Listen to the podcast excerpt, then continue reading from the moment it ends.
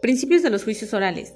La lista de los principios sobre los que se establecen los juicios orales en México incluye oralidad, publicidad, inmediación, contradicción, continuidad y concentración.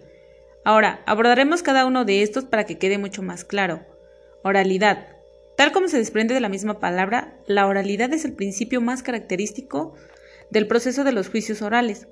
Se refiere a que tanto los alegatos, declaraciones, argumentos y en general, cada una de las intervenciones que se realicen en su seno deben hacerse de palabra, salvo, por supuesto, la imposibilidad de los participantes de expresarse oralmente. Este principio fue adoptado porque el hablar es un mecanismo idóneo de comunicación y transmisión de mensajes, que promueve la igualdad de condiciones. Por otra parte, la ventaja más destacable de la oralidad es su rapidez e inmediatez. Publicidad. El carácter público de los juicios orales permite que la función contra la hora de la sociedad sea más factible. El hecho de que cualquier ciudadano pueda participar como público en un juicio oral dificulta que los funcionarios falten a la ley. Sin embargo, se debe saber que en ocasiones los juicios orales en México pueden realizarse a puerta cerrada, parcial o totalmente. Por ejemplo, cuando se tratan asuntos tales como seguridad del Estado, orden público, secretos, industriales, comerciales, oficiales, etc.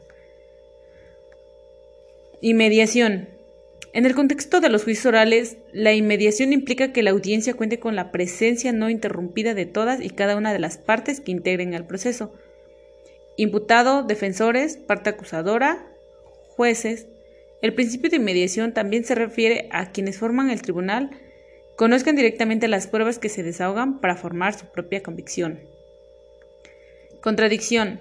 La contradicción de las partes es la base sobre la cual se fundamenta el sistema acusatorio adversarial pues hace posible valorar las pruebas tanto desde el punto de vista de quien la presenta como de la parte contraria. Así, el llamado contrainterrogatorio permite a la contraparte ejercer su derecho a refutar, lo que permite confrontar puntos de vista y verificar la veracidad de lo declarado, lo cual es un recurso que genera confianza en el tribunal. Continuidad y concentración. Que los juicios orales se desarrollen de una sola vez o en audiencias consecutivas, es un principio que permite que la temporalidad entre el desahogo de las pruebas, los alegatos, la deliberación de los jueces y la emisión de sentencia tengan un carácter fresco.